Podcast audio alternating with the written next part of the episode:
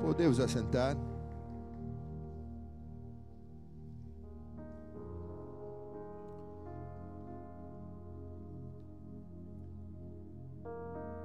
Enquanto você retorna ao teu lugar, há uma chance que nós temos de resistirmos o dia mal e havendo feito tudo ficarmos firmes. Há uma chance que temos de mil caírem ao nosso lado e dez mil à nossa direita e nós não sermos atingidos. Há uma chance que temos de não nos desviarmos nem para a direita e nem para a esquerda e permanecermos no centro da vontade de Deus. Há uma chance que temos de cruzar o vale da sombra da morte e fazer dele um jardim florido. Essa chance é nos tornarmos cristãos blindados pelo amor e pelo poder de Deus. Quem está aqui diz amém, cara. Então vira a pessoa que está ao teu lado e fala, você vai sair daqui blindado hoje, cara. É uma blindagem que aguenta tiro de canhão, cara. É uma blindagem que aguenta bomba atômica. É uma blindagem que aguenta a morte, porque Jesus venceu até a morte com essa blindagem. Ele deixou essa blindagem disponível para mim e para você aqui, cara. Amém ou não? Agora eu me torno uma pessoa blindada a partir do momento que essa blindagem começa a me blindar de dentro para fora. Porque ela não é uma capa religiosa que quando recai sobre mim santifica o que tem aqui dentro. Mas ela é um processo de infusão na minha alma que vai me blindando de dentro para fora. Eu me torno sólido na presença de Deus, não com uma capa sólida e uma fragilidade dentro não uma armadura que me protege apenas na capa e que me fragiliza se uma arma passar por aquela armadura, mas ela me transforma em uma pessoa de fé sólida. Essa é a blindagem verdadeira. Quem está aqui diz amém, cara. Por que, que a bala não atravessa? Porque não tem o que atravessar, ela é pura blindagem, cara. Então eu quero te ajudar a combater algo dentro da sua mente, dentro da minha mente que impede essa blindagem de ser aperfeiçoada sobre a nossa vida e que muitas vezes nos faz se revestir com aquilo que é de fora, mas não entender aquilo que está dentro da gente. Quem está entendendo aqui diz amém, cara. É papo de louco, mas é assim mesmo. Fica aqui, não foge não, que até o final Deus vai te pegar, tá? Abre a palavra do Senhor no livro de Filipenses, capítulo 4, versículo 11.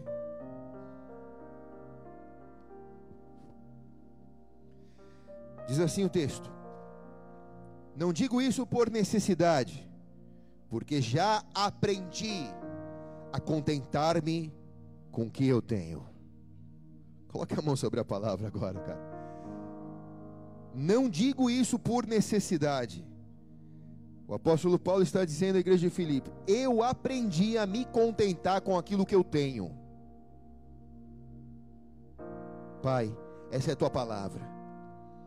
E nós estamos aqui frágeis, fortalecidos por fora, mas muitas vezes fragilizados pelos nossos pensamentos, sentimentos e emoções, por aquilo que o mundo nos coloca como padrões de sucesso.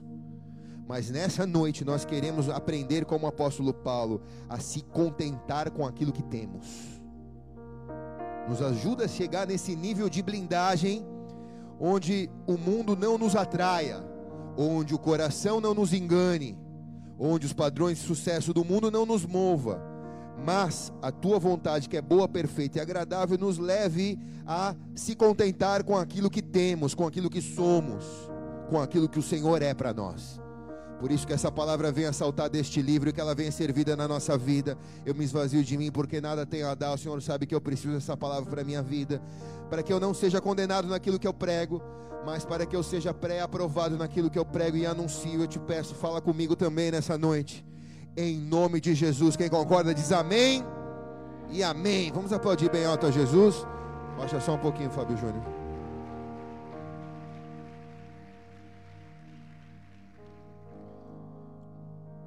Pai pergunta para a criança: Filho, o que, que você quer ser quando crescer? Esperando uma resposta dessa criança. Mas na verdade, a verdadeira pergunta que o pai está fazendo para o filho é: Eu quero saber o que você vai ter quando você crescer. Dependendo da tua resposta, eu vou dizer: você vai ter isso ou você não terá isso. O que o pai está querendo saber é: eu quero saber que diploma você vai ter na tua parede, se isso é coisa boa ou se não é tão bom, se isso vai fazer você ter acesso a coisas no mundo ou não, você não terá acesso financeiro a coisas no mundo. O que o pai está querendo saber não é o que você realmente quer ser, o que o pai está querendo saber é onde você vai chegar com aquilo que você está querendo ser, pelos padrões de sucesso que o mundo nos ensina. Quem está aqui diz amém, cara. Nós vivemos no mundo que o que importa mais é o que você vai ter, não o que você é ou o que você será. Nossos valores e vidas, hoje em dia, são medidos por aquilo que temos, não por aquilo que somos. Eu não tenho dúvida que existe um pensamento embutido na nossa mente que vai fazer com que você tenha razão de viver por aquilo que você tem. É esse pensamento embutido. Quanto mais eu tiver, mais razão de viver eu tenho. Quanto mais eu quero ter, mais razão de trabalhar, de lutar, eu terei. Esse é o pensamento embutido no seio da sociedade na nossa geração. O problema não é ter coisas, mas o problema é quando a ordem de prioridade é invertida e você acha que pelo fato de ter, você pode ter satisfação ou insatisfação. Você pode ter tudo, estar insatisfeito. Ou você não pode ter nada e estar satisfeito. Quem está entendendo aqui diz amém, cara. Então, o verdadeiro contentamento, que é um instrumento chave para um cristão ser blindado, o verdadeiro contentamento que fez com que o apóstolo Paulo seja blindado, que fez com que ele escrevesse para a igreja de Filipenses, dizendo: Olha, em tudo eu dou graças, nada me faz falta. Eu aprendi a aceitar o que eu tenho, eu aprendi a aceitar o que Deus me proporciona e valorizar aquilo que Deus tem feito para mim. O verdadeiro contentamento que colabora com essa blindagem de um cristão não é pelo fato do que ele tem, mas vem pelo entendimento daquilo que ele é para Deus. Independente se eu tenho ou não tenho o que o mundo diz que eu tenho que ter para ser feliz, eu sei que eu posso ser feliz, porque Jesus me disse que a alegria do Senhor é a minha força. Então pouco importa o que o mundo me diz. O que eu quero saber é o que a Escritura fala acerca do meu contentamento, da minha alegria e da minha vida. Quem está comigo aqui diz amém, cara. Se é para Jesus, faz melhor. Vai, Sil. Seu Luiz, bate essa, essas telhas direito. Está me ouvindo bem aí atrás? Me dá um sinal aí. Amém. Nessas últimas viagens que eu fiz, muito ruim, pior coisa das missões é ficar em tempo em aeroporto, né? Mas, graças a Deus, existe o Netflix e eu fico assistindo filmes. Eu assisti um documentário muito interessante sobre o minimalismo. É um documentário chato, não assista, mas eu assisti, tá? Que são dois jovens que conseguiram ter tudo na vida e que descobriram que ter tudo não traz satisfação. E não aplicaram nenhum princípio bíblico, mas isso já está na Bíblia há dois mil anos. Abriram mão de muitas coisas e aprenderam a viver com o mínimo de coisas possíveis. Um conceito minimalista.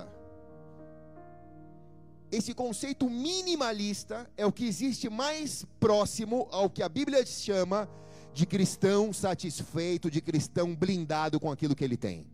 Quem está entendendo aqui diz amém, cara. Te provo isso. Ou melhor, você se prova isso. Você abre o seu guarda-roupa e descobre quantas camisas você tem. Hã? Se você usar todas as camisas que você tem, uma por ano, chega no final do ano você não usou todas. E tem umas que você não usa há anos. Diga, fala Deus. Quem está aqui diz amém. Eu, por exemplo, sou um cara que, quando eu vou assistir as pregações minhas, eu descubro, por exemplo, quando o apóstolo Rina me chama para pregar na sede, eu vou e prego na sede. Então, quando eu vou pregar na sede, eu vou com a minha melhor camisa. Só que eu, sempre vou com a minha melhor camisa. Então, nas pregações, Eu sempre estou com a mesma camisa. Então acho que as pessoas pensam, coitado desse pastor, ele só tem essa camisa. Quem está aqui? Mas isso é um conceito minimalista. Se você tiver três, já tá bom, não tá? Então por que a gente tem 30? Porque a gente acha que a gente vai ser feliz se a gente ter, nos traz felicidade em comprar. Eu quero que você pensasse nisso nessa noite, cara. Que o Espírito Santo te leve a se examinar. Você leve a olhar para dentro de você. Porque se você quer ser um cristão blindado, você vai ter que aprender a viver com esses padrões de sucesso que o mundo nos oferece e com a Bíblia, que diz: Eu aprendi a me contentar com aquilo que eu tenho. Se o apóstolo Paulo aprendeu a se contentar com aquilo que eu tenho, por que, que eu não consigo me contentar com aquilo que eu tenho? Paulo está dizendo aqui nesse texto: eu tenho a capacidade de mudar o ambiente externo, não o ambiente externo mudar a minha motivação. É isso que o apóstolo Paulo está dizendo. Eu sou mais eu, o apóstolo Paulo está dizendo. O apóstolo Paulo está dizendo: eu posso viver contente, feliz, satisfeito, mesmo em um ambiente hostil. Eu não preciso que o ambiente mude para a minha motivação mudar eu tenho a capacidade de ser feliz a despeito daquilo que está acontecendo fora de mim. Quem está aqui diz amém, igreja. Porque nós não temos controle daquilo que está fora de nós, mas nós temos controle daquilo que está dentro de nós, o nosso coração. Então eu tenho que aprender a controlar o meu coração, porque talvez eu não consiga mudar o mundo, mas se eu conseguir mudar a minha vida, eu tenho poder de não deixar o mundo me influenciar e então influenciar o mundo sem me adaptar aos padrões dele. Quem está entendendo aqui diz amém. A palavra do grego para satisfeito, contente, é a mesma palavra para blindado, que vem do grego autarques, alguém que experimenta um sentimento de prazer, saciedade, conforto, alegria, independente das circunstâncias. A religião, inclusive a evangélica, foca nas circunstâncias. Foca a fé nas pessoas nas circunstâncias. Que a sua fé mude as circunstâncias, que a tua fé mude as circunstâncias. Só que se a sua fé não mudar você, você não muda as circunstâncias. Quem está aqui? é muito fácil e é muito agradável ministrar coisas que você vai ter, ou te levar a acreditar que você vai ter, vai ter, vai ter, vai ter, vai ter, e te inspirar a correr, correr, correr para ter, correr para ter, correr para ter, sair daqui cheio de uma fé humana, de que eu vou ter, eu vou ter, eu vou ter, porque foi falado na igreja que eu vou ter, foi falado na igreja que eu vou ter. Só que se você não ser, você pode até ter, mas quando você tiver, você não vai ser feliz, vai sempre querer ter mais. Quem está entendendo aqui? Por isso a Bíblia diz: você está correndo atrás do vento, correndo atrás do vento, correndo atrás do vento, correndo atrás do vento. Se você não consegue ser feliz com aquilo que você tem hoje, não adianta você ter dez vezes o que você tem hoje. Você vai continuar sendo infeliz. Porque não está no ter, está no ser a alegria. Amém ou não? Puxa, pastor, mas apareceu um dinheiro na minha conta aqui, eu fiquei feliz. Tudo bem, cara, mas a hora que o dinheiro queimar? Você vai deixar de ser feliz? A tua alegria não está numa porta de emprego ou num possível desemprego. A tua alegria está no Senhor que fez os céus e a terra. A minha também.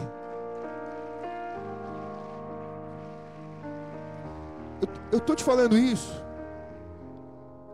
porque eu quero ativar a tua fé inteligente, não a tua fé emocional. Quem está comigo aqui diz amém, cara. Coloca a mão sobre a cabeça diga: Eu ativo a minha fé inteligente, não a minha fé emocional. Quem está aqui diz amém, cara. Quero te levar a pensar essa noite, ou pelo menos começar a pensar a partir dessa noite. Começar a pensar a partir dessa noite. Volto a dizer: não tem nada errado em você querer ter as coisas, mas a questão é: onde está teu coração? Quais são as prioridades? Você vai correr para ter ou você vai correr para ser? Isso não tem a ver se está chovendo ou se não está chovendo. Tem pessoa que diz: está chovendo, nossa, que tristeza, porque está chovendo. Ai, pastor, a chuva traz uma depressão tão grande. Não dá vontade de sair segunda-feira para trabalhar de manhã. Chuva. E outro olha para a chuva e diz: Obrigado pela chuva que cai sobre a terra, Senhor. Louvado seja o nome do Senhor por eu poder tomar uma chuva e não estar tá internado num hospital em fase terminal. Obrigado por poder sair aqui, tomar uma chuva e ser refrescado pela tua presença. Cada um olha para a situação da maneira que quer, é o copo meio ou o copo cheio de água. Isso não tem a ver com dinheiro no banco. Se eu tiver dinheiro no banco, eu vou ser feliz. Isso não tem a ver com dinheiro no banco. Independente de como está o teu banco, talvez nem banco você tenha mais, só o banco da igreja para sentar. Aleluia. Você pode ser feliz mesmo assim. Amém ou não? Você não precisa ter uma fé alavancada. Olha bem para cá, cara. Você não precisa ter uma fé alavancada. Pô, pastor, comprei o carro, cara, pela fé. Irmão, como tu vai pagar? Não sei, pastor. É a fé. Foi que fé burra é essa, cara? É uma fé alavancada? para você depois ficar com busca apreensão, escondendo o carro na tua casa, nem usar o carro para vir para a igreja. Diga, fala a Deus. Diga, fala Deus. Eu sei que tem carro aqui escondido, aleluia. Deus está me revelando. Aleluia. Que fé alavancada é essa, cara? Né? Eu quero ter, mas para quê? Para ficar sócio das Casas Bahia com um carnê de, de três anos pagando a televisão de 90 polegadas? Não, a TV de 90 polegadas estava na promoção, tive que comprar, pastor. Mas você tem, não tem nem condição para pagar, cara. E aí como que tá? Não. Sua fé está alavancada. Que fé é essa? Você não consegue sustentar uma fé alavancada. Isso não tem a ver em você estar tá bem ou não não tá, ter dinheiro ou não ter, tá doente ou não tá doente. Quando um doente não admite a doença, você tem que começar a avaliar ele pelos sintomas dele. Então, um cristão que não é blindado, ele é um cristão doente. Porque ele pode até estar dentro da igreja, ele pode até ser salvo, mas ele não está vivendo o melhor da terra. Porque o melhor da terra para ele é inalcançável. Porque tudo que ele alcançou na terra é só um patamar para ele alcançar mais. Então ele sempre está correndo atrás de mais, em busca de uma plenitude alavancada, falsa plenitude. O verdadeiro cristão é independente do que ele tem aqui na terra, onde ele vive, onde ele mora, o que ele come, ele é feliz com aquilo que ele tem. Por exemplo, nós estamos aqui à noite na igreja. Quarta-feira passada não teve luz, teve culto.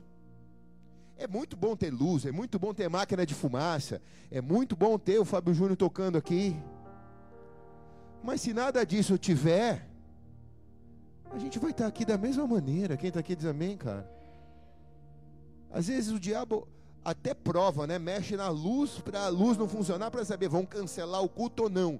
E eu falei para a pastora, falei, culto nessa igreja não se cancela. Foi tremendo quarta-feira aqui. Quem estava aqui diz amém, cara. Agora, quando a pessoa está doente, ela não está blindada, os sintomas começam a florar.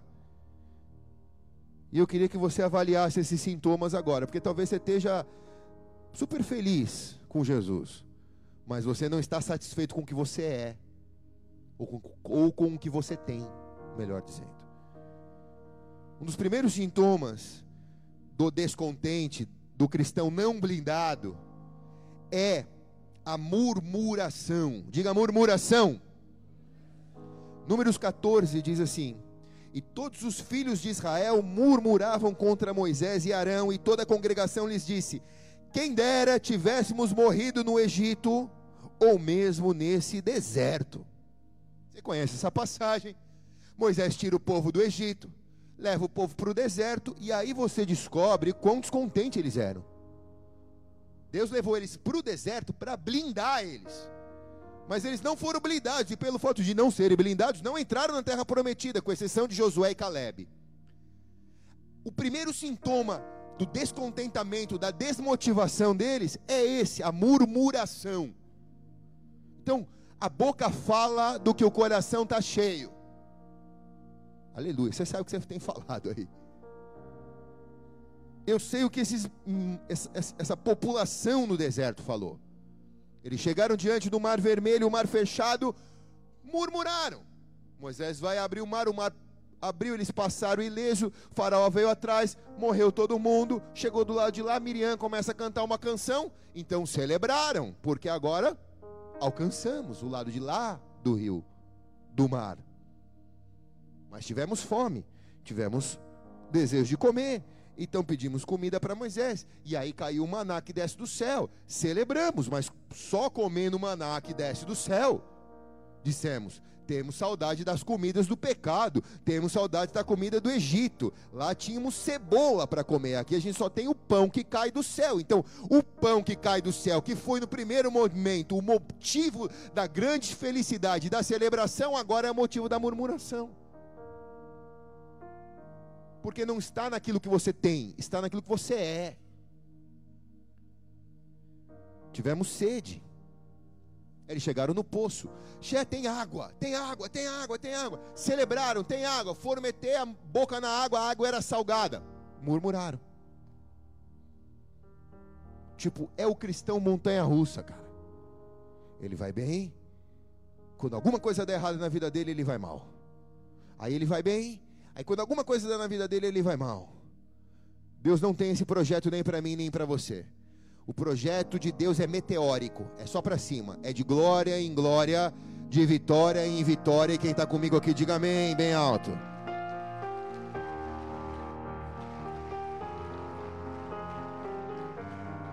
A murmuração faz você não ter prazer nas coisas que Deus lhe dá. Você não consegue ter prazer nas coisas que Deus lhe dá.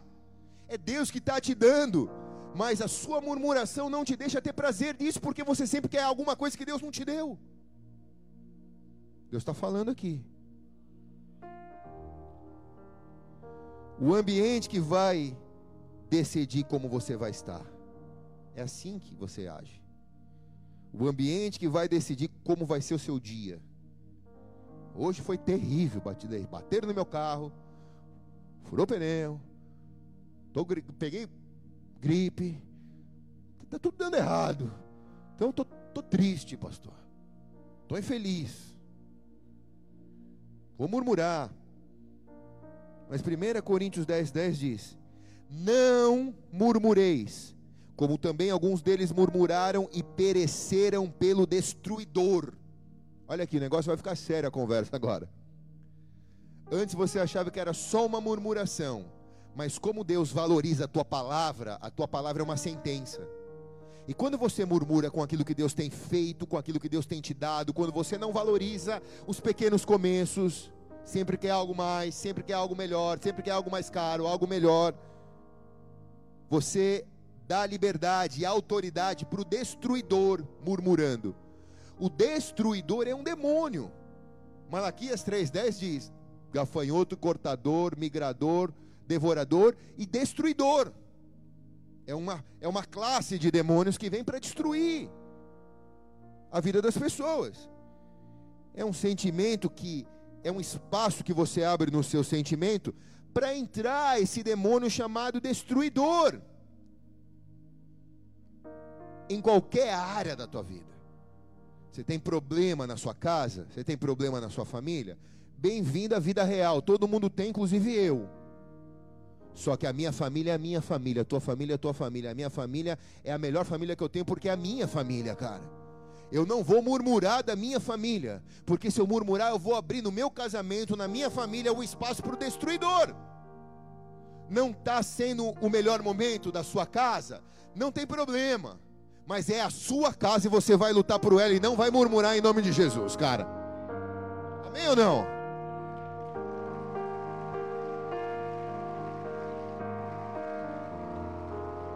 Casamentos, vidas financeiras passam por crises. Países passam por crises. Agora, quando o Brasil passa por crise, você murmura.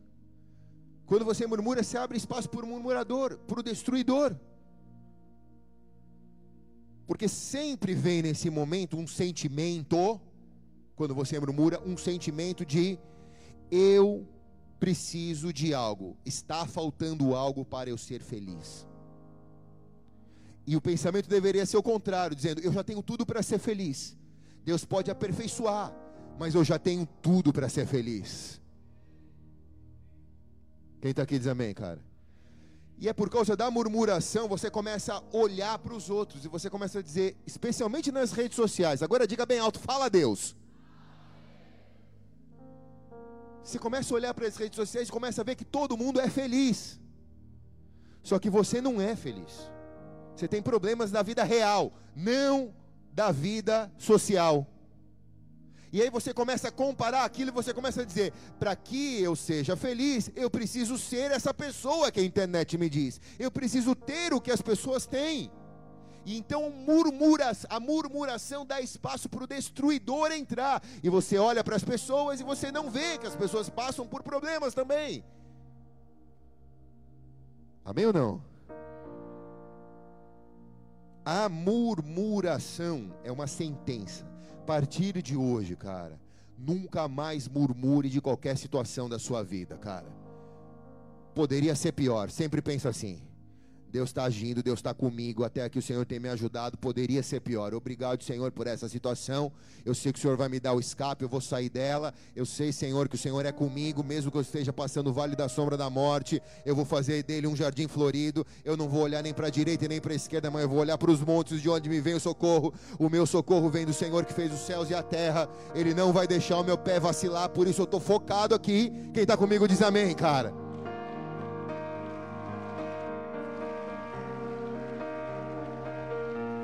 Josué e Caleb olharam para o alvo, para o foco, não se desviaram nem para a direita e nem para a esquerda. Pensa uma nação murmurando. Os caras se pegaram entre os dois e falaram: cara, não dá para andar para ninguém aqui, só vamos andar entre nós. Todo mundo reclama.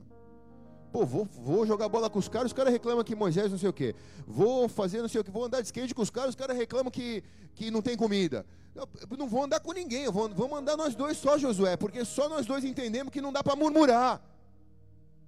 Então escolhe com quem você anda. Não vou falar isso não, vai. Então eu vou falar. Vou falar. Você anda com uma pessoa igual a você os murmuradores se aproximam e os que não são murmuradores se afastam. Murmurador só consegue andar com murmurador. Não é os opostos se atraem, os iguais se atraem. Quem está aqui? Se você começa a murmurar, Deus vai botar um monte de pessoa que murmura junto com você, você vai fazer um time de murmuradores. E aí você quer tirar a cabeça para fora do buraco, mas não dá, porque sempre tem um murmurador que te puxa para baixo. Então é melhor você andar com pessoas que não são murmuradores, que vão entrar na terra prometida.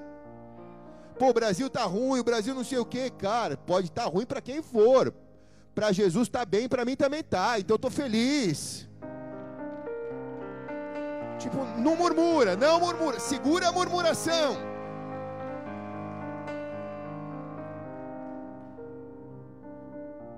Segundo sintoma de uma pessoa que não é blindada é o excesso de compromisso.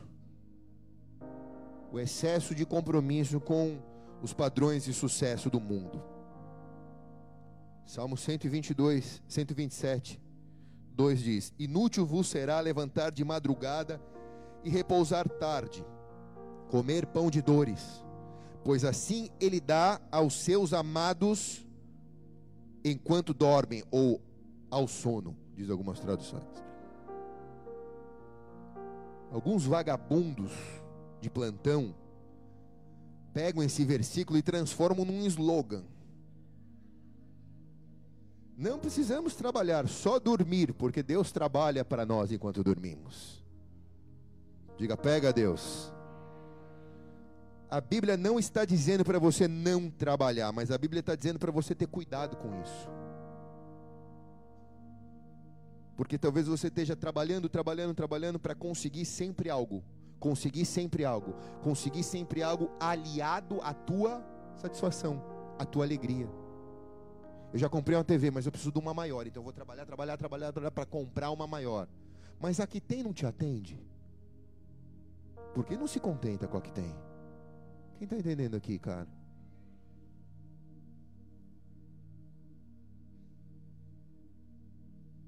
Não troca a sua vida por dinheiro nenhum, cara. Não troca a capacidade de você ser minimalista, a capacidade de você ser feliz com aquilo que Deus tem te dado, por gastar a sua saúde, a sua vida, o seu tempo em correr atrás do vento, como diz a palavra. Quem está aqui? Vocês sabem que nesses últimos tempos eu tenho treinado bastante, tenho tentado me transformar num atleta amador. E eu descobri que no grupo dos atletas, há muitos atletas que perderam seus casamentos, atletas amadores que perderam seus casamentos, que perderam as suas famílias. Porque passaram a se dedicar tanto aos seus esportes, tanto aos seus treinos, que começaram a deixar de lado os seus relacionamentos, os seus, as suas famílias, os seus compromissos. E foram para um oposto tão grande em busca de um contentamento, em busca de conseguir um lugar no pódio, que fez com que eles perdessem a sua família. E eu me pergunto: isso é saudável? Porque subindo ao pódio, ele vai olhar para aquilo e vai dizer: Eu não tenho ninguém para me abraçar. Era melhor eu não subir no pódio e ter alguém para me abraçar, que é a minha família, do que subir em primeiro lugar e não ter ninguém para me abraçar. Quem está entendendo aqui diz amém, cara? Se é para Jesus, faz melhor.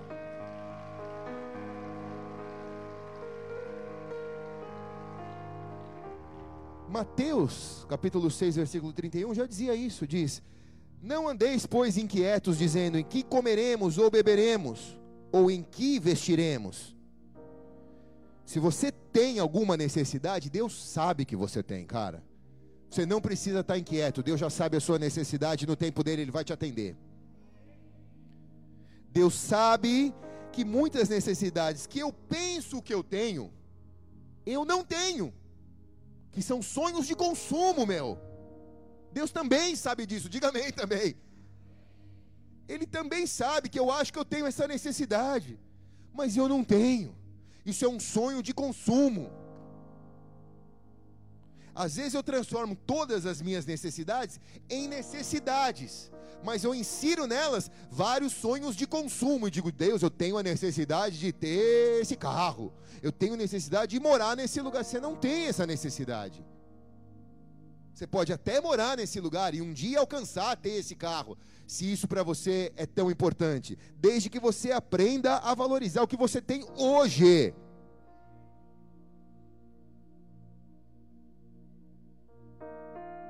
são geradas pelo ambiente externo. Então eu começo a me sentir insatisfeito. E nesse jogo de necessidades geradas no ambiente externo e insatisfação interna, eu vou perdendo a minha vida. Eu vou perdendo a minha vida. Porque eu já não consigo sentir mais alegria de sentar e comer uma pizza. Agora eu quero comer caviar.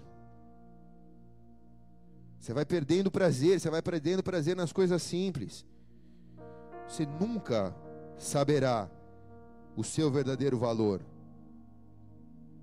se você tiver coisas que valorizam você. Você nunca vai saber qual é o teu verdadeiro valor. Ah, mas com esse carro aqui eu chego em qualquer lugar. Esse não é o teu valor. Esse é o valor da coisa que você tem. Quem está aqui? Outro dia eu fui para uma reunião em São Paulo, na prefeitura, para fazer o carnaval de 2020, que depois eu vou mostrar a camisa para vocês que já está pronta, quem não tem as redes sociais já viu. E meu carro quebrou na estrada. Na verdade, fundiu o motor. Aleluia. Deus. É isso daqui, tá? Essa palavra é para mim. Aí, graças a Deus, eu liguei para o meu mecânico, que é dessa igreja. Ele correu rapidinho lá. Ele é um mecânico de carros importados e me levou uma BMW dele, da mecânica dele lá. Aí ele chegou com a minha MW 15 minutos. Eu falei, cara, você vai segura o BO. Ele foi, ele foi um herói, esse cara. Eu falei para ele, você segura o BO, me deixa aí com o teu carro embora para São Paulo. Tava eu e Libório, que a gente tem que fazer uma reunião pro negócio do carnaval. Não posso perder essa reunião e com o carro fundido no segundo túnel da Imigrantes, os caminhões me atropelando. Ah, sim, coisa padrão, tá? Que na minha vida é assim. Tudo é guerra. Aí ele chegou com a BMW, eu falei, nossa, vou chegar rapidinho em São Paulo. E a BMW, falei, Deus, perdoa as multas que agora eu tô atrasado, vou ter que chegar. Pum, sentei o pé e voei com a BMW. A gente era 10 e meia reunião. Eu falei, não posso atrasar, não posso atrasar, não posso atrasar. Larguei a bomba para trás com ele e vou. Ah, fui, fui que nem um Ayrton Senna para São Paulo. Cheguei em São Paulo, por onde que entra na prefeitura, onde que entra? Mas eu não sei, não sei, não sei, não sei, não sei. Eu falei, acho que é aqui. Bum, e entrei. Era a saída, era a garagem de saída dos carros da prefeitura. Só que o carro era tão poderoso que quando eu embiquei, acho que o guarda falou: é o Dória que está aí. E pum, abriu a saída. E eu entrei com o carro pela saída, cara. E aí eu escutei o guarda falando: pode parar em qualquer lugar, o senhor pode parar em qualquer lugar. Eu parei na vaga do prefeito. Dez e meia eu estava entrando na reunião. Quem daqui, tá cara?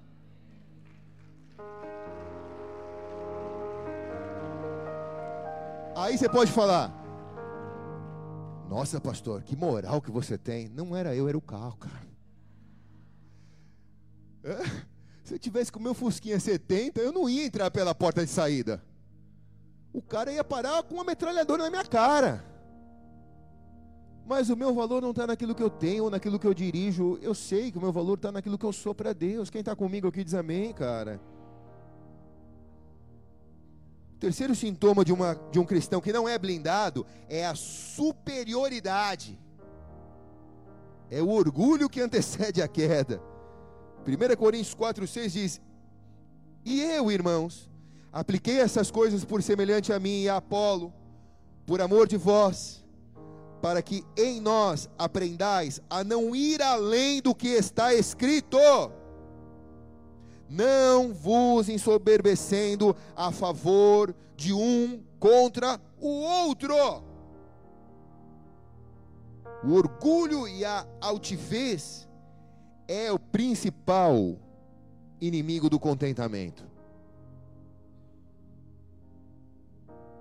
Pai, trabalha, trabalha, trabalha, trabalha, trabalha. E aí você pergunta para o pai: por que, você está trabalhando tanto assim, cara? Você não está dando tempo para os seus filhos. Quantos aconselhamentos eu digo isso? E aí o pai diz: Eu estou trabalhando para dar para o meu filho aquilo que eu nunca tive, pastor.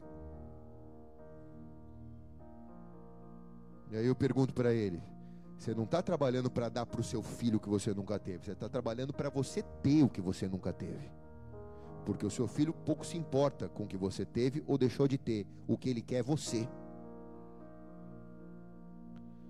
Ah, mas eu estou trabalhando para comprar o PlayStation 1000. Então é para você ficar jogando lá. Para você. Assume que você não teve condição de ter, sempre sonhou em ter, e agora você tem condição de ter, você tem, mas você não precisa dizer que é para o seu filho. Porque tudo que seu filho quer não é um computador, um celular para você jogar na mão dele mas é você ficar com Ele.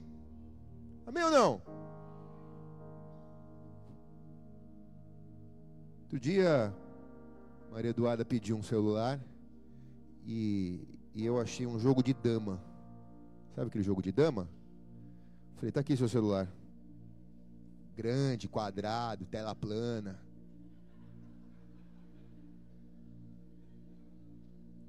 Mas pai, Falei, cara, eu vou te dar um celular porque você ficar trancada dentro do seu quarto com o celular? Não, vamos jogar dama. Vamos ficar aqui nós dois conversando, jogando dama. Ela arrebenta na dama. Difícil de ganhar dela. Quem está aqui? Você está entendendo? Você pegou o espírito aqui? Quem pegou, diga amém, cara.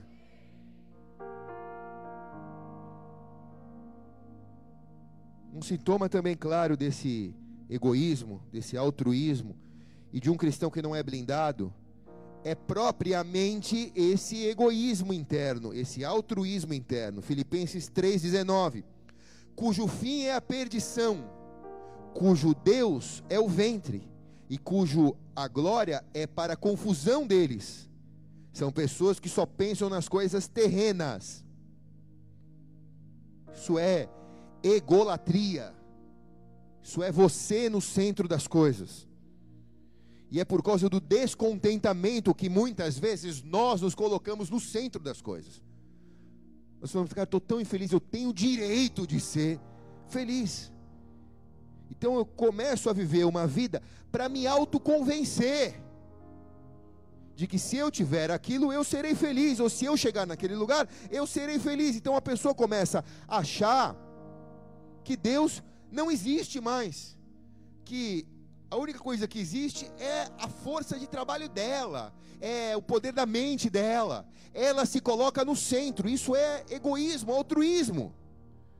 Se essa pessoa se afasta Deus do centro e se põe no centro da sua vida, ela mergulha nela mesmo. Então ela começa a descobrir que Deus não existe.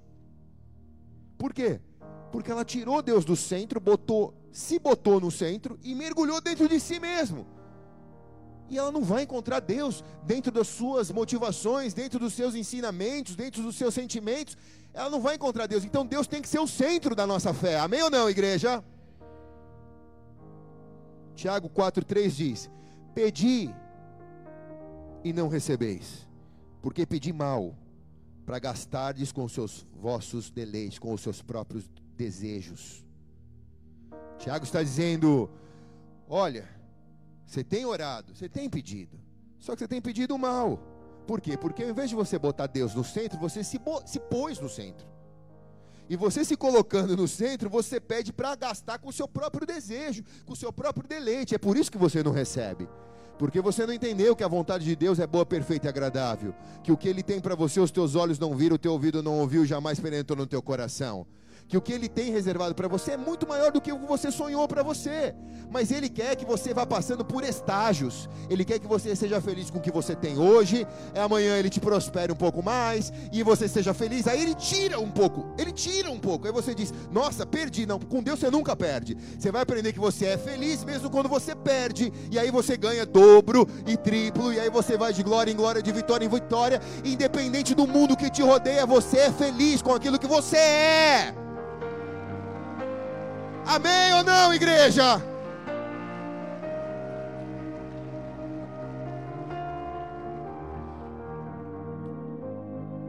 Quinto sintoma de uma pessoa que não é blindada, de um cristão que não é blindado, é desorganização. Cara, é, é fácil você ver uma pessoa que não é blindada. Entra no carro dela. Se o carro for a casa, ou se o carro for o guarda-roupa, às vezes o carro é a lata de lixo, às vezes, dela, da, da, da pessoa. Você fala, cara, essa pessoa está com um problema de desorganização. Só de entrar no carro desse tipo de pessoa, você começa a ficar descontente. É um espírito do lixo que vai te apoderando de você. Você vai se sentindo parte do lixo. É um negócio tremendo. Quem está aqui, cara? Eu sou, eu sou muito chato nisso, cara. Muito. Pensa num cara chato. Só a Sheila me aguenta. Porque o fio tem que estar tá no lugar direito do carro. Se o fio tiver caído para o lado do pé do passageiro, fio do celular, não, eu não dirijo. É verdade. Quem está aqui? Tá dando risadinha, filhinho? Vou te pegar, hein?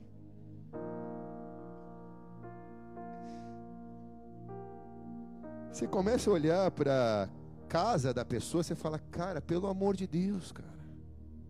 Você está com sintoma de depressão, porque você está acumulando coisa. Lata de Nescau. Você faz coleção, você tem mais de 100. Começou para guardar lápis dentro. Meia agora, cara. Não tem lápis para guardar, de tanta lata que você tem. Quem está aqui? Então, você quer guardar a lata de Nescau? Tá, guarda uma. Não 100. Quem está aqui diz amém, cara? Seja minimalista. Isso começa a trazer uma falta de ânimo da pessoa. A pessoa quer se livrar, mas ela está tão enfiada no meio da desorganização contábil da empresa que ela não consegue enxergar o futuro, ela não consegue enxergar o norte, ela não vê a luz do dia. Provérbios 24 diz: O preguiçoso não lavrará por causa do inverno pelo que mendigará na seca, mas nada receberá. Por causa do descontentamento, ele vai ao outro extremo e desiste de tudo. Então, o descontentamento ou te leva a um extremo que você fica que nem um louco correndo atrás do vento, querendo tudo para ser feliz, ou o descontentamento te leva a um outro estágio onde você desiste de tudo e você diz, cara, não tenho vontade de mais nada, nada me deixa feliz. Já viu isso? Isso é muito comum. Eles estão descontentes com o que são e começam a ter lapsos e abandonos na sua própria vida. Porque a pessoa está tão descontente com aquilo que ela estava, não toma mais banho. Hã? Pô, não vou fazer a barba mais. Pô, não vou cortar o cabelo. Pô, não vou passar desodorante. Você começa a ter lapsos. Você começa a ter abandono. Você fala, cara, para que, que eu vou fazer isso? Já fiz tantas vezes e não me deixou feliz, não me levou a lugar nenhum. E a pessoa começa a entrar no, no abandono daquilo que ela é, mas ela é imagem e semelhança de Cristo Jesus. E Deus não te chamou para você viver nesse estágio, Deus te chamou para você viver de glória em glória, de vitória em vitória. Quem está aqui diz amém, cara. Se a sua vida está desorganizada, o Espírito Santo vai colocar ordem em todas as coisas a partir dessa noite, em nome de Jesus. Te garanto isso. Quem recebe diz amém, cara.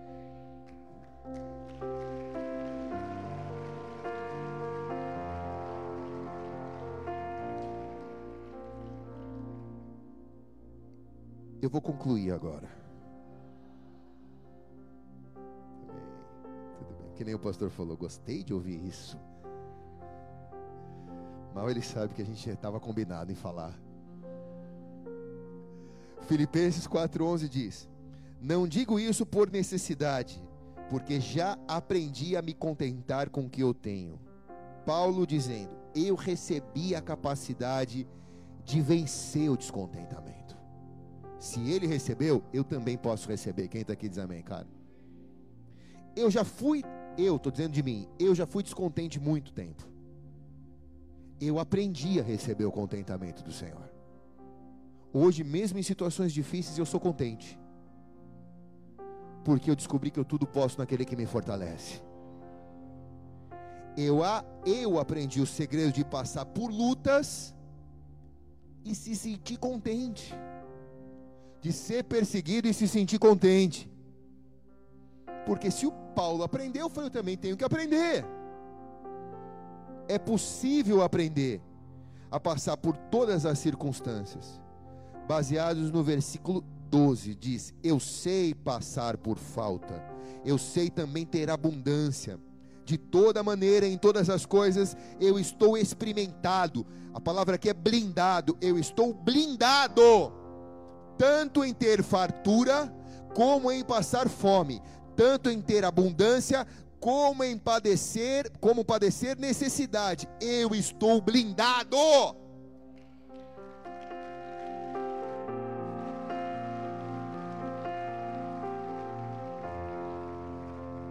Amém ou não?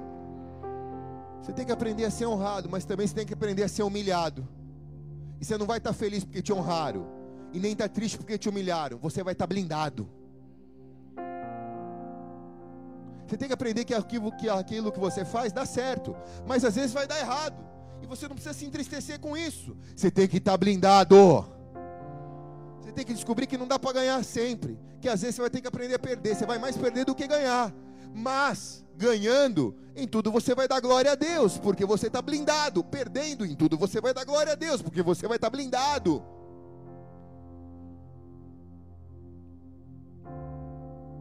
A gente só entende isso quando a gente entende que a gente está passando por um processo um processo de blindagem. Então, essa noite eu queria que te levar a avaliar a fonte dessa blindagem. Filipenses 4,13 diz: Posso todas as coisas em Cristo que me fortalece. Paulo está dizendo: é Cristo a minha fonte. Não sou eu, ou o que eu acho que eu sou, nem o que eu tenho é Cristo que me fortalece. Eu tenho que beber dessa fonte que é Jesus. Salmo 36, 9 diz: Porque em ti está o manancial da vida, na tua luz veremos a luz. João 4 diz: Nele está a vida, e a vida era a luz dos homens.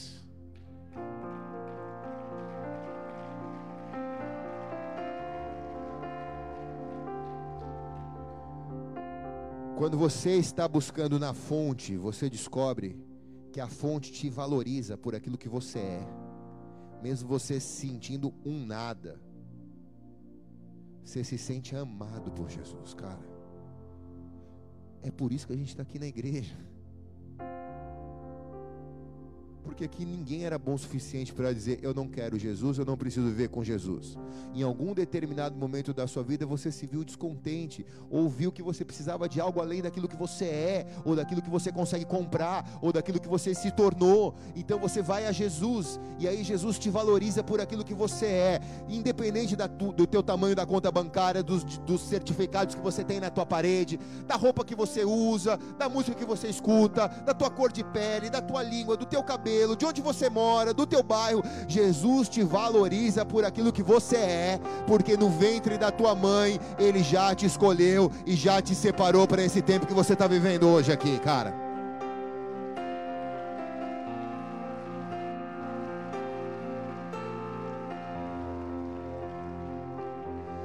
Eu vou me transformando num cristão blindado quando eu vou exercitando essa palavra. Então, nasce da fonte, que é Jesus. Eu não vou botar uma, uma, uma armadura religiosa por fora de mim e ficar um fracote escondido dentro dessa armadura religiosa dizendo sou evangélico, não.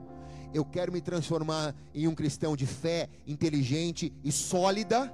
Então eu vou me transformando de dentro para fora, eu vou quero ser infundido dessa dessa solidez da fé. E aí, pouco a pouco, isso vai me transformando, vai me transformando e vai tirando a, fragilidade da minha vida. Só que isso é um exercício da minha fé. Isso é um processo de exercício da minha fé.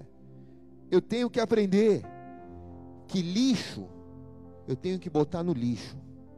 Coloque a mão na sua cabeça, fala lixo. No lixo. Joga aí no, no ombro, no colo do irmão que está do teu lado. Fala, lixo.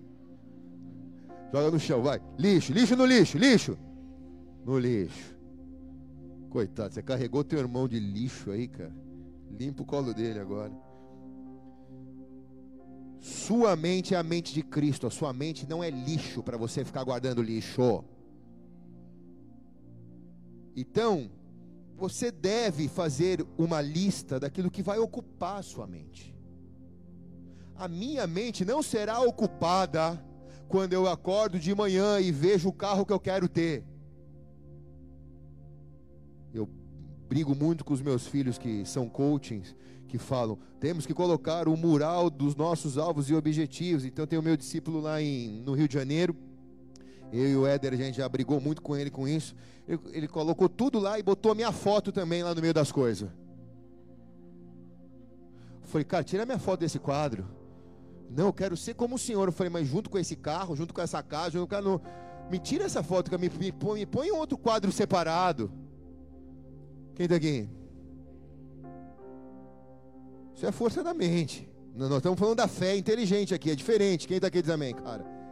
Então eu acordo e na minha mente eu vou colocar aquilo que eu sou para Deus. Puxa, Senhor, o diabo tem mentido. Ele tem dito que eu não sou. Mas se o Senhor me chamou, eu sou aquilo que o Senhor me chamou. Então eu não aceito essa sentença em nome de Jesus. Eu vou caminhar esse dia de hoje lutando para que esse lixo não fique nesse na minha mente, porque a minha mente não é lixo. Eu vou lutar essa semana inteira para pegar o lixo e jogar no lixo. Pegar o lixo e jogar no lixo. O diabo põe de volta, mas você pega e joga de novo. Vamos ver quem vai cansar primeiro. Quem está aqui? Solteiros, levante as mãos. As duas, senão você vai ficar 60 anos encalhado. Uma das mentiras mais constantes que os solteiros recebem na mente é: você precisa casar para ser feliz. Quem está casado sabe que não é verdade, estou brincando.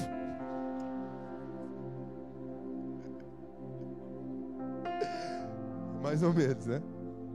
O quão difícil é ser feliz para quem é casado. Né? Mas solteiro, o negócio é aqui, é sério, o papo é sério, o papo é reto.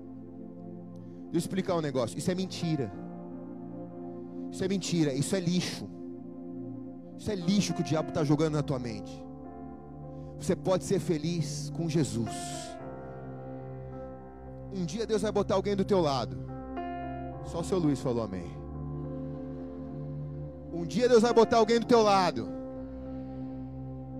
Só que nesse dia, você vai chegar num nível de plenitude, de satisfação, que você vai dizer: mesmo que essa pessoa que Deus colocou do meu lado não seja a melhor pessoa do mundo, eu sou feliz com essa pessoa, porque antes eu já era feliz com Jesus.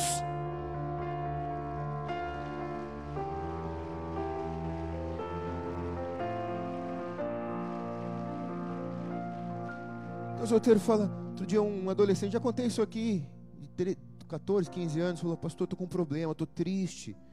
Falei, o que, que foi, filho? Ele falou, preciso casar. 14 anos, 15 anos. Falei, quase falei para ele, troca as fraldas primeiro, como você tem? Olha para o seu Luiz, está 80 anos esperando um Senhor. Deixa eu equilibrar a balança, tem muita gente na fila antes, calma. Mas a mente vai sendo bombada de, tão, de tal maneira de que eu só vou ser feliz se eu fizer rally rola. Se eu não fizer rally rola, eu não vou ser feliz. Existe uma felicidade maior em você aprender a ter domínio do teu corpo. Domínio próprio, a Bíblia diz. Diz: tudo posso, mas nem tudo me convém, porque eu escolhi obedecer ao Senhor. E ser feliz naquilo que o Senhor me colocou hoje aqui. Amém ou não, cara? Fico feliz em ver solteiros felizes, sem se preocupar em casarem. Fico muito feliz em ver os solteiros dessa igreja indo, fazendo uma faculdade, indo estudar fora, indo aprender um idioma, indo se internando na igreja, cuidando das coisas do Senhor. Isso é maravilhoso, cara. Fica, fica nessa batida, porque Deus vai acrescentar no momento certo, mas Ele vai te encontrar feliz fazendo a obra dele. Estou terminando. Não seja descontente. Presta atenção. Igreja é lugar de gente feliz. Não é lugar de gente que não tem problema. Muito pelo contrário. Eu acho que aqui é um hospital psiquiátrico, quase. Só que olhe bem para cá, cara. Nós estamos felizes de estar aqui. Nós somos loucos sendo tratados por Jesus. Estamos felizes. Nós estamos felizes. Meu não. Não olhe para o mundo achando que a alegria está fora. A alegria está na presença do Senhor. Ali é a, é a alegria passageira. Felicidade passageira. Aqui é alegria eterna. Foca nisso. Então, nesse exercício de lixo no lixo, não coloca as suas expectativas no padrão dos outros. Não coloca a sua expectativa no padrão dos outros. Se isso te faz mal, para de olhar então o padrão dos outros. Está entendendo? Ah, pastor, não estou me sentindo bem, porque eu chego ali, todo mundo tem e eu sou o único que não tenho. Então, para de ir ali. Se contenta com aquilo que você tem.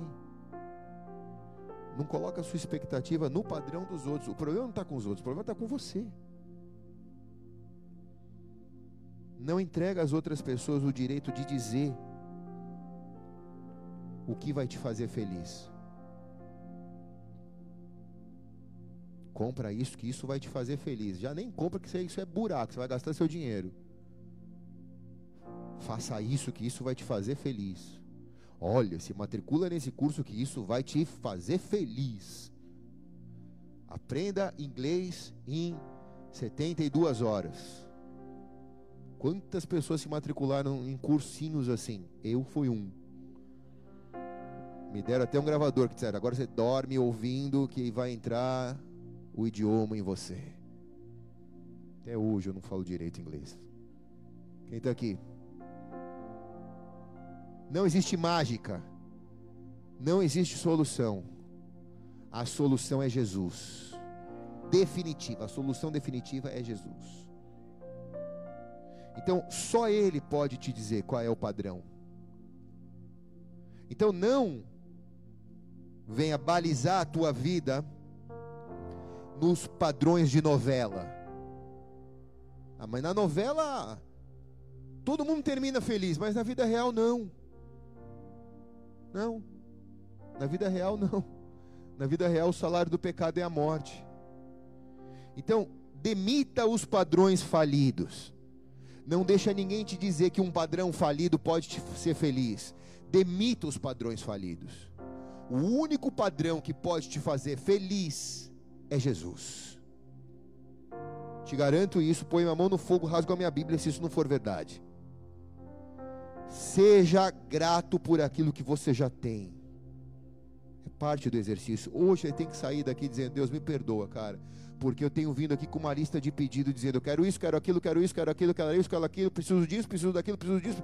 A partir de hoje, Senhor, eu não vou nunca mais orar para o Senhor me dar uma esposa, para o Senhor me dar um marido. A partir de hoje eu vou orar: Senhor, obrigado por ser só, só solteiro, não ter casado com nenhuma macumba. Obrigado por isso, Senhor. Me mantenha assim. Quem está aqui diz amém, cara? Ah, mas agora eu estou orando por o cara voltar, pastor, porque eu amava ele, ele foi o primeiro homem da minha vida, mas foi Deus que tirou. Agradeça, Deus está te livrando uma assombração. Muda a tua oração, fala, Deus, obrigado por Senhor ter tirado aquela assombração da minha vida. Agora eu quero casar contigo, quero ser feliz, quero restaurar a minha dignidade. Diga amém aqui bem alto. Seja grato por aquilo que você tem. Hebreus capítulo 13, versículo 5 diz: Seja vossos costumes sem avareza, contentando-vos contentando com o que tendes. Porque ele disse: Não te deixarei, nem irei te desamparar, te diz o Senhor essa noite. Quem está te dizendo é o Senhor. O Senhor está te dizendo: Não vou te desamparar. Quem recebe isso aqui bem alto, diga amém é uma garantia. Por que, que a Bíblia se garante? Porque a Bíblia é o Verbo que se fez carne, a Bíblia é Jesus. E Jesus está dizendo: Eu não vou te desamparar, eu te garanto. Escuta o que esse cara está falando lá em cima, que a palavra vai cumprir, eu não vou te desamparar. Quem está aqui diz amém, cara. Qual é a verdadeira alegria e a verdadeira satisfação? 1 Timóteo 6,8 diz: Tendo, porém, sustento,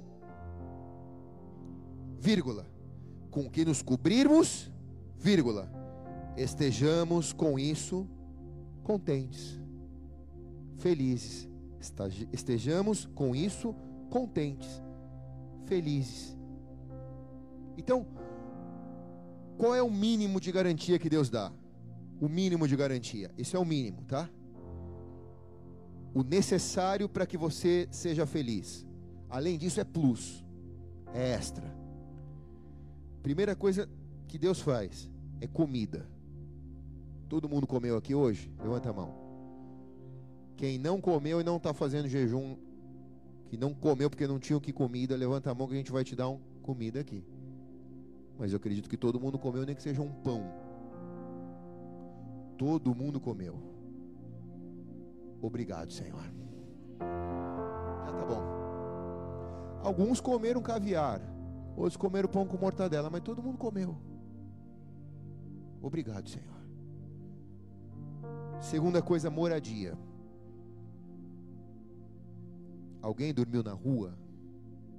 Se você dormiu na rua, a gente já está quase com um predinho pronto para te botar aqui. Mas se você dormiu debaixo de um teto, quem dormiu debaixo de um teto, levante a mão hoje. Obrigado pela minha casa, Senhor. Obrigado, Pai. Obrigado, Senhor. Eu podia estar dormindo debaixo de uma marquise. E agora eu tenho um teto sobre mim, Senhor. Talvez não seja o melhor apartamento de Santos, mas é o que o Senhor me deu. Obrigado, Pai. Quem está comigo aqui diz amém, cara. E terceiro e último, vestimenta. Tem alguém pelado aqui? Olha para o irmão que está ao teu lado. Está peladinho? Está com cuequinha ou está sem cuequinha? Tem umas irmãs que vêm quase pelada para a igreja, mas graças a Deus não tem mais, porque Jesus já mudou a vida delas. Mas você colocou roupa, você tem roupa, cara. Você comprou, não importa, você ganhou, não importa. Você está vestido. Deus, obrigado por isso, Senhor. O Senhor me deu uma roupa para vestir. Obrigado, Pai. Quem está comigo aqui diz amém, cara.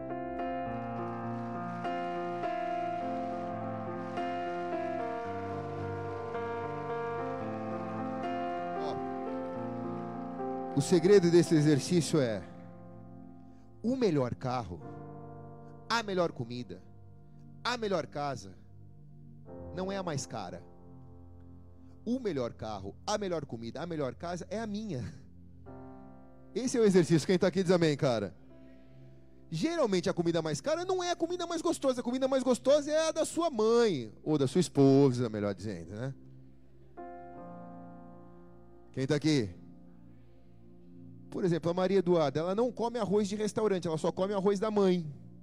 Porque o arroz da mãe é o melhor, e é mesmo. Às vezes você não tem tudo, mas se, se você tiver um arroz e um ovo, cara, é demais comer arroz e ovo. Arroz e ovinho mole, cara, derretido assim, cara, matou. Matou. Quem está aqui diz amém, cara? Ah, não, pastor, mas todos os domingos eu tenho que comer no Tertúlia. Tertúlia, estou fazendo propaganda, patrocinem-me. Tudo bem, glória a Deus por isso. Você tem esse acesso, tá bom. Se você sentar no Tetúlia com a mesma alegria que você sente em comer arroz com ovo, dá glória a Deus por isso, cara. Porque nem sempre a melhor comida ou a mais cara é a melhor. A melhor é a que você senta com satisfação para comer, com gratidão a Deus para comer. Essa é a melhor comida. Amém? Ensina isso para os teus filhos.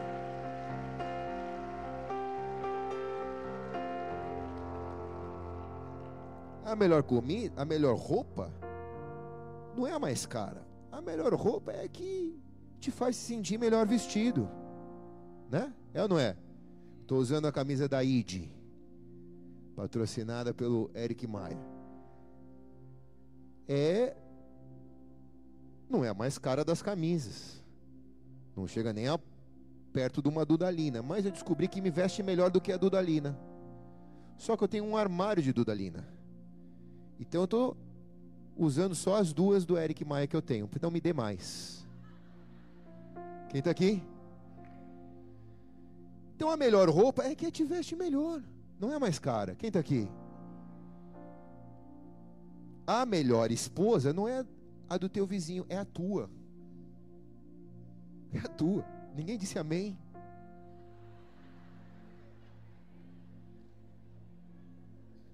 Tá difícil você ser feliz desse jeito. Tô te ajudando, cara. Faz de conta que ela não ouviu, vou falar de novo. A melhor esposa é a tua. Agora aí sim, pô, me ajuda, né?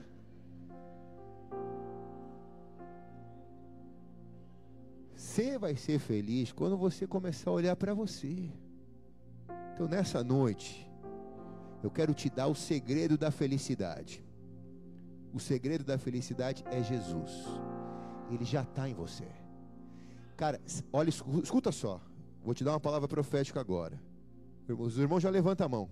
É um negócio tremendo aqui, eu falo isso, já, já, já levanta. Vou, vou te dar. Você vai prosperar tanto esse mês.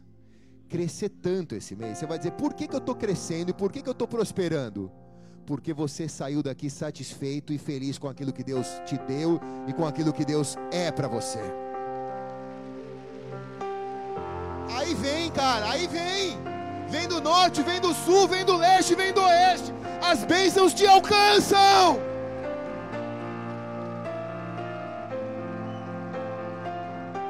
Levante a sua mão mais um pouquinho. Tudo que você colocar a tua mão vai prosperar nesse mês onde você colocar plantas dos teus pés.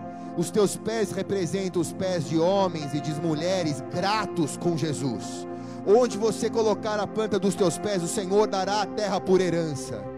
onde os teus olhos alcançarem, a fronteira que os teus olhos alcançarem, o Senhor te dará, porque você está satisfeito. Até aqui o Senhor tem te ajudado, e quem recebe diz amém e amém.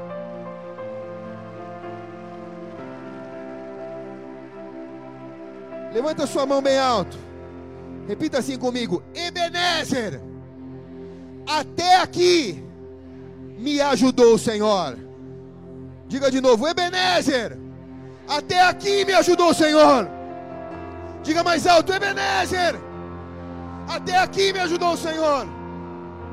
Se o Senhor te ajudou até aqui é porque Ele não te desamparará, Ele é fiel e Ele vai continuar presidindo a tua vida e te guiando para que o seu coração não te engane e você chegue na terra prometida. Quem recebe diz amém. Espírito Santo, Espírito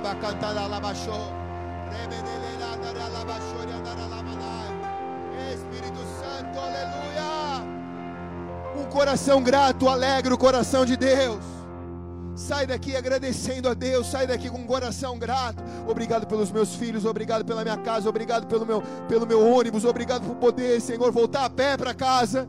Obrigado, Senhor, por ter aquilo que eu tenho. Obrigado por ser quem eu sou. Obrigado, Senhor, por essa semana. Ah, Senhor, eu tenho que procurar emprego essa semana. Obrigado pela saúde de ter que procurar emprego essa semana. Obrigado. Você vai ter sempre um motivo para agradecer a Deus. Sempre um motivo para agradecer a Deus. Não empreste o teu ouvido para a murmuração. Não incline o seu coração para os padrões de sucesso do mundo. Olha para a cruz, cara. A morte, que era a derrota humana, virou símbolo de sucesso celestial.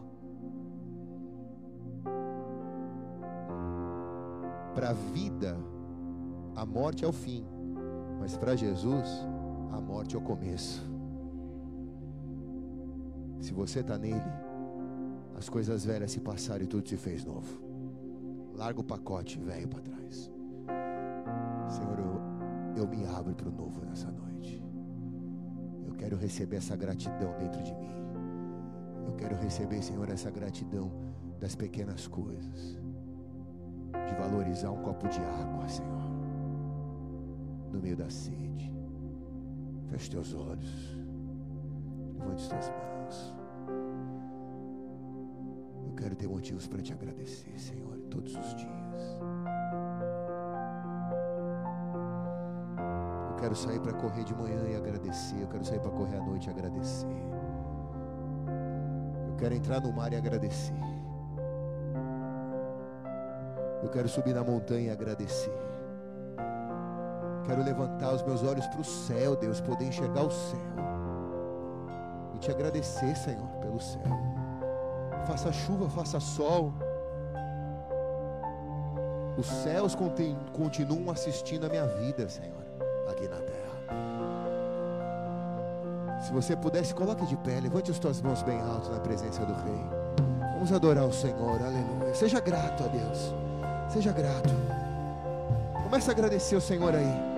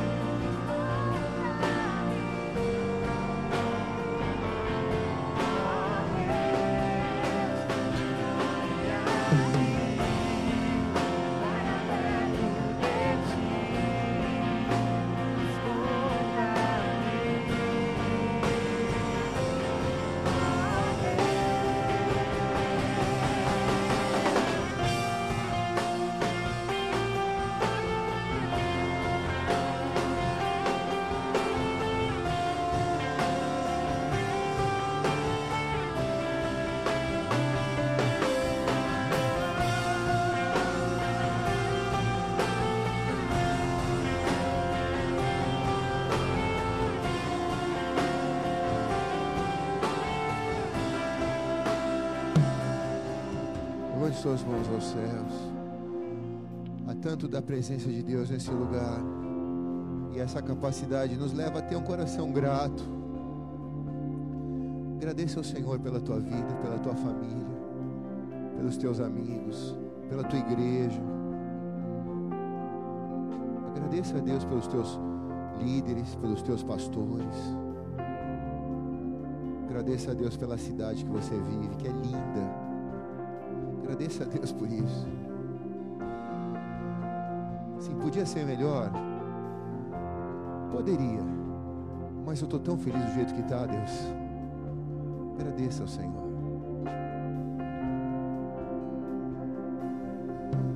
Agradeça ao Senhor. Obrigado, Senhor. Obrigado. Obrigado, Senhor. Tenho sido ingrato a Ti, Deus. Eu quero te agradecer. Eu tenho, tenho sido frio em relação a tantas coisas. Eu quero te agradecer. Te agradecer. Eu quero te agradecer, Senhor. Eu quero te agradecer. Eu quero ter um coração grato, grato, grato, grato, grato, grato, grato, grato, grato, grato, grato a Ti.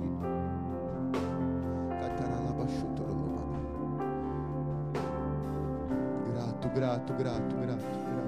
Grato pela saúde. Grato pela doença, porque no meio da doença o Senhor não me desamparou. Sou grato a Ti, Senhor, por estar passando por isso. Porque nisso eu tenho buscado mais o Senhor. Eu quero te agradecer pelas coisas difíceis que eu achei que eram inimigos meus, mas eu, eu quero te agradecer, Senhor, nessa hora por isso também. Porque isso tem me transformado numa pessoa melhor. Eu quero te agradecer por isso, Senhor, agora. Espírito da gratidão de Deus. Espírito de reconciliação com a gratidão de Deus. Vem sobre essa igreja nessa hora, transformando homens e mulheres em pessoas gratas. Em pessoas gratas. Poderosamente gratas pelo teu amor, pelo teu perdão, pela tua misericórdia. Pessoas gratas. Uh!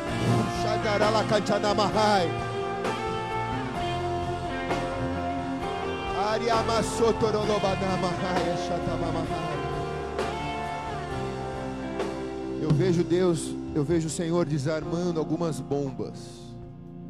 Era como se você tivesse armado bombas em áreas da sua vida, com tanta expectativa que aquilo acontecesse, para que você seja pleno e feliz.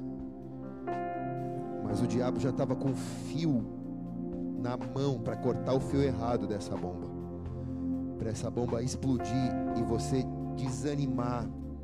Você, eu vejo que pessoas iam ficar desgostosas com Jesus, desgostosas com a igreja, iam voltar para o mundo porque iam se sentir desrespeitadas, porque investiram tanto e não colheram.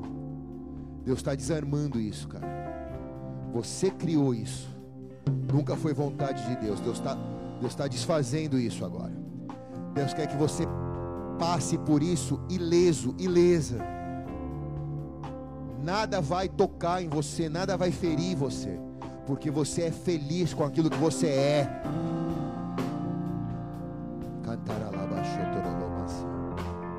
Espírito Santo, querido Espírito Santo,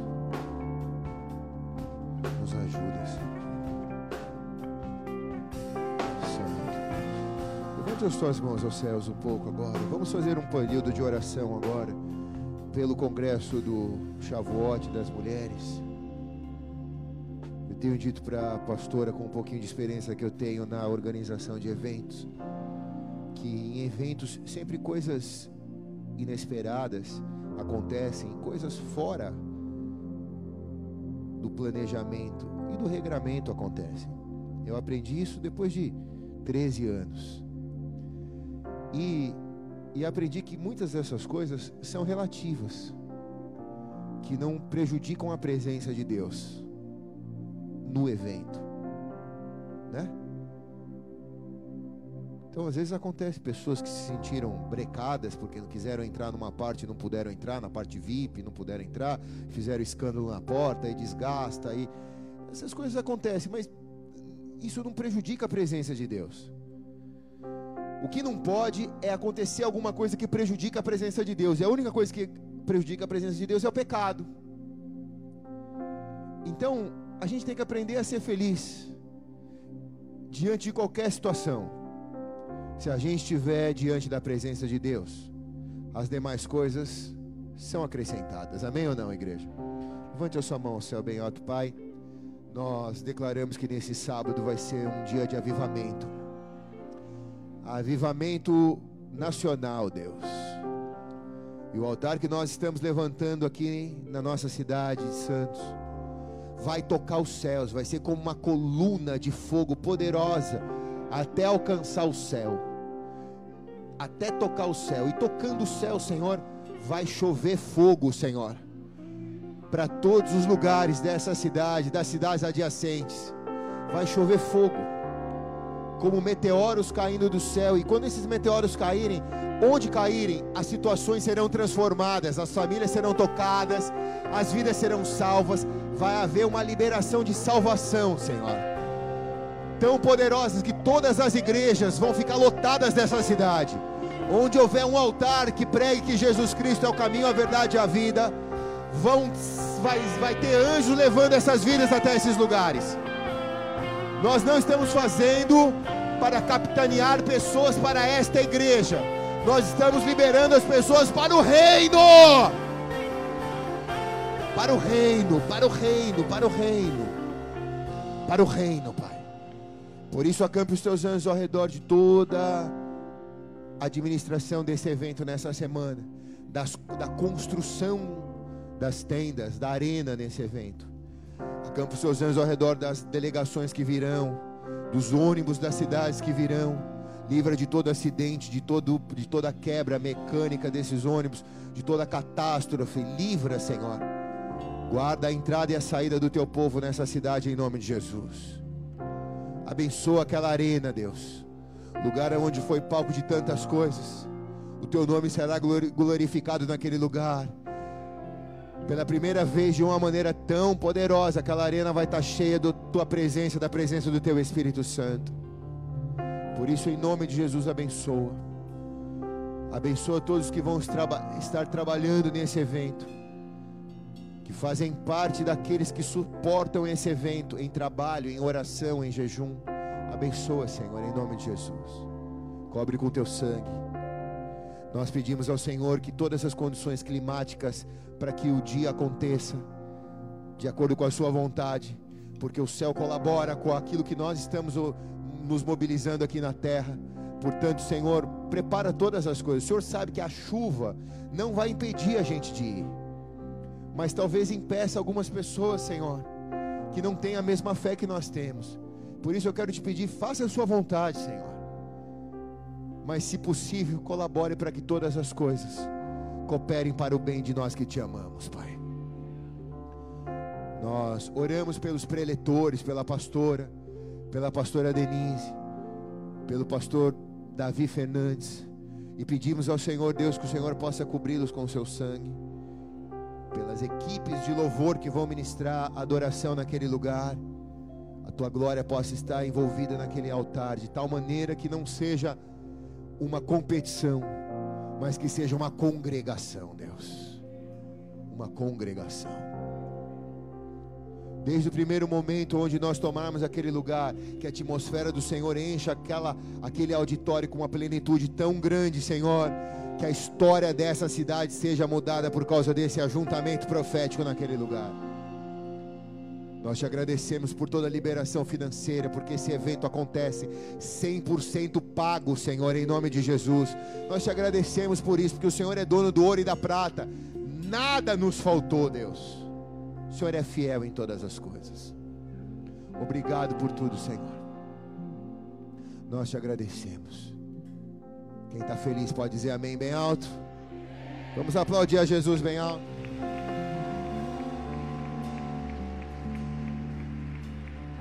Olhe para cá por um instante. Você que fez essa essa oração pela primeira vez, entregou a sua vida a Jesus hoje no culto antes de você ir embora, tem uma luz vermelha acesa lá atrás.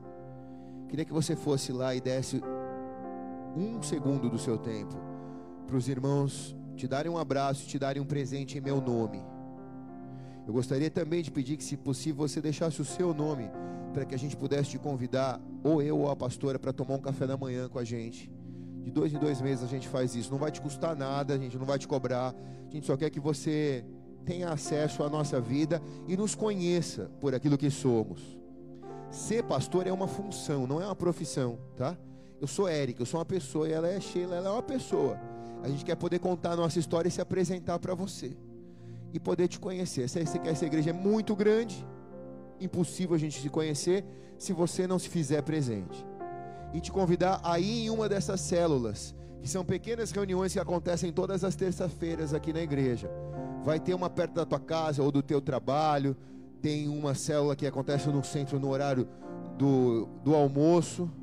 Você pode ir se você trabalha no centro. De alguma maneira você vai encontrar um lugar para congregar em um número menor de pessoas, para poder se fazer parte do corpo.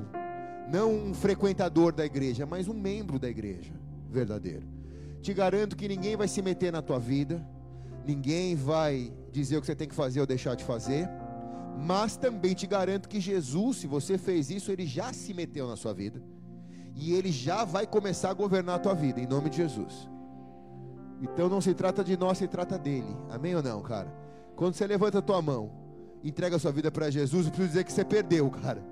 Agora você pertence a ele. E ele vai dizer o que é melhor e o que não é para você. Levante sua mão mais uma vez. Está liberado um espírito de contentamento sobre nós, que vai nos fazer crescer e prosperar, sendo fiel no pouco, e assim o Senhor nos colocando sobre o muito. Recebe isso no seu espírito. Quem recebe diz amém. Vamos aplaudir mais uma vez Jesus.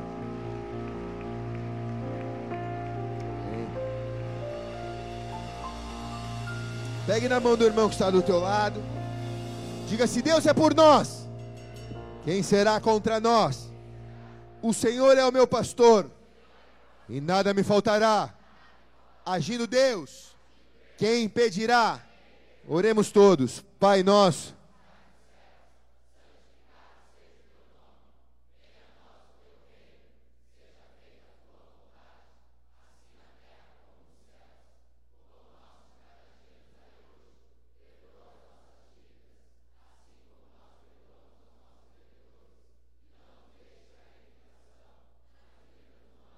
pois teu reino e a glória para sempre. Amém e amém. Eu te abençoo. Vai blindado pelo poder e pelo amor de Deus. Vai na paz.